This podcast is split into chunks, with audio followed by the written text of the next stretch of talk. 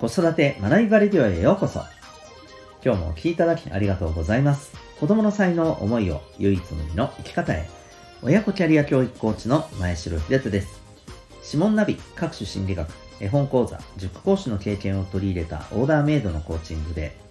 AI 時代、変化の激しい社会で生きるために必要な知識やスキルを小中高生が学べる、そんなサポートをしております。このチャンネルでは、共働き、子育て世代の方を応援したい、そんな思いで子育て、キャリア、コミュニケーションに役立つ情報やメッセージを毎日配信しております。今日は第489回になります。えー、自分の世界と向き合うのが難しい人たち。そんなテーマで、えー、お話をしていきたいと思います。またこの放送ではママの笑顔が子供の笑顔につながる正午ベビーシッター施設長の正午さんを応援しております。はい、ということで今日のテーマに行きたいと思います。今日はですね、えー、そう自分の世界と向き合う、まあ、えー、自分が本当にやりたいこと、自分が、えっ、ー、と、こう、作りたい、まあ、人生に集中できない。うん、逆に言うと自分に関係のないことにやたらこう首を突っ込んではそこで、えー、まあね、えー、論争したりとか争ったりとかねあの何かを攻撃したりとかそういうことに明け暮れてしまっている、まあ、そういうことに感情的に反応してたりするのもあるのとはあるんじゃないかと思うんですけど、えー、ちょっとそういうふうにやっぱりなってしまう人が多いな。でこれはまあその人のっていうことよりもですねまあ環境的に、うん、そういう風な状況にあるなというふうに思うんですよね。えっ、ー、と先日ちょっとある、えー、記事でですねニュージーランドの元議員さんの、えー、スピーチのお話が出てて、えー、これすごく僕は見てですね、えー、この元議員さんのスピーチにえー、あうん、本当そうだよなって思いましたしまた一方でそれをよしとできない人たちもいっぱいいてでまあその人たちっていうのがいわば、うんまあ、今日のテーマとねなんか絡んでくるのかななんて思ったりしたんですよ。まあ、一体どういうあの趣旨のスピーチなのかというとですね同性婚に関する、えー、ことなんですね。えーと、同性婚を認める例えば法律法案が、えー、通って法律が成立したとしても、えー、これ関係がある人にはすごく素晴らしい。でも関係ない人にとっては別に今まで通りのことが続くだけと。今まで通りのあなたの人生が続くだけですよと。だから何も大騒ぎする必要なんてないんですよと、まあ、そういう趣旨の、えー、スピーチなんですね。これまあ日本でもねこの例えばえー、同性婚もそうですし、えー、夫婦、ね、別姓の、あのー、こともそうですよね。うん、要するに別姓にしたい人は、まあ、別姓にできるということを認めるってことになるともうあの同性っていうのが、えー、完全に崩壊してしまうと。うんつまりあの同性でいたいっていう人ももうあの別姓同性にすることにしていることを、責められて、えー、別姓にするべきだって言ってこう自分の世界が壊されるみたいにまあ思っちゃってる人がいると。うん、でこれ正直ですねあのまあこれ何を根拠にそういうことをおっしゃってるのかよくわかんないんですけど、もしかしたら、まあ自分たちが攻撃してるから攻撃し返されるっていうね、まあそういう恐れの表れなのかもしれませんが、えー、基本的にですね、まあ本当にあの、この議員さんのおっしゃってることって、えー、本当そうで、あの、まあ具体的にね、えー、この議員さんも言ってるんですよ。この法案が通ったら、ゲイによる総攻撃が始まると言った人がいて、えーどういうことですかと。何その J の人たちが軍隊となって私たちをこうね自由を奪いに来るということですかと、うん、何を言ってるんですかみたいなねそんなことを言っていて。確かにそうなんですよね、うん、だからこれってまあはっきり言えばですねあの自分のこの何て言うのかな望んでる自分のこの実現したい生き方とかそこに集中するような、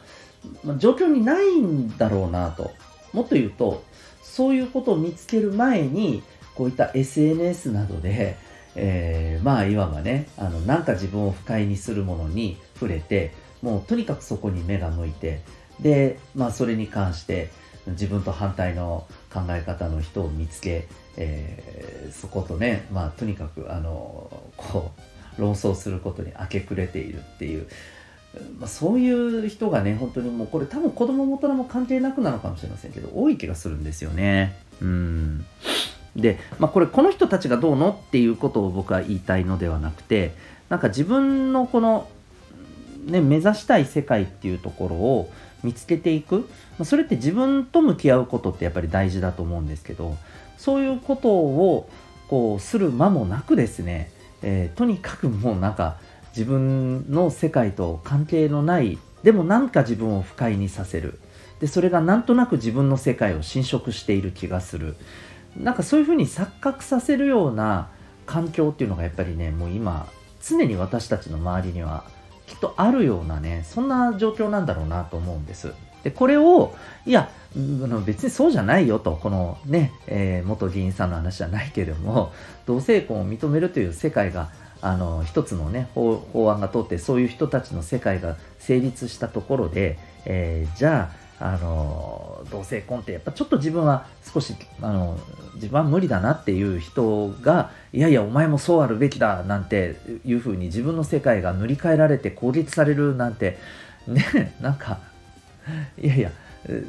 どんだけあのそうビビってるんですか？じゃないですけどね。うん。あのっていうふうにまあねなっちゃうのってこれって何でしょうね。あの自分のこのことに集中できるようななんかそんな方向性を見いだす前に、まあ、いろんな情報に結局振り回されてただただそこにねあの対して感情的に反応しまくっているだけのまあ日々が続いてるようなね。それってすごくもったいないですか？って思うんですよね。うん。であの特にやっぱり子供のうちにですねそういうことに明け暮れるのは僕はちょっとやっぱりもったいないなと思うんです。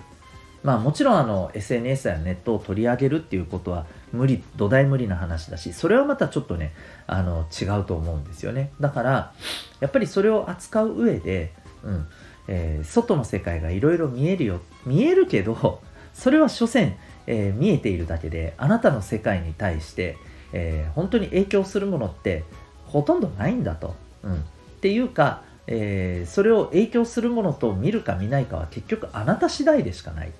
うん、そうでそれに影響されるんだわーって言って振り回されるような、えー、選択肢を選べばそういう人生になっていくでしょうし そうじゃなくて本当に自分が大切なことなんだろうって自分と向き合う時間もしっかりとって自分の方向性を目指して自分の望むえー、生き方を見つけていくっていうところにね自分がやりたいことをやってねそこを楽しんでいくっていうそんな世界に行きたければそこにちゃんと行けるんですよね、うん、でもこの部分をコントロールするのがやっぱり今難しいような環境なんだろうなと思います。だって大人ができてない方多いですしねきっと。ちょっとね、あの怒られるかもしれないんですけど。なので、えー、やっぱりですね、私たちがこれをしっかりとできるようになりつつ、えー、もしかしたらお子さんの方がうまいかもしれませんけどね、まあ、お子さんにもそれをね、えー、ちゃんと伝えていくことが大事なんじゃないかなと、そんな風に思ったお話でございました。今日はですね、えー、自分の世界で生きることが難しくなってきてる環境だなというふうに感じた、そんな、えテーマでお送りいたしました。最後までお聴きいただきありがとうございます。えー、1点だけ、えー、お知らせをさせてください。お子さんの、えー、持っている才能、まあ、ご自身の持っている特性もそうですね。えこれを知り、そしてそれを活かして、えそんなあの自分の才能や、え得意なものを生かしたそんな豊かな人生を、え作っていきたいこれ多分聞かれると誰しもイエスと答えると思うんですけれども、え具体的にじゃあそれをやっていくために必要なこととしてですね、えお勧めしたいのが指紋の分析でございます。はいえー、この指紋ナビという指紋を分析することで生まれつきの特性を知る。科学的簡単にそれがわかる。えー、そしてそれを踏まえた上で、えー、自分がこれから、まあ、どんな風に仕事や、えキャリアや、え自分の目標などでね、えあとはあとは自分自身の在り方として、えどうあの生きていきたいのかっていうことをですね、えこう前向きに見つけていく。そんな、まあ、あのサポートの、えはいことをさせていただいております。詳しくはウェブサイトへのリンク貼ってますのでご覧になってみてください。それでは最後までお聴きいただきありがとうございました。また次回の放送でお会いいたしましょう。学び大きい一日を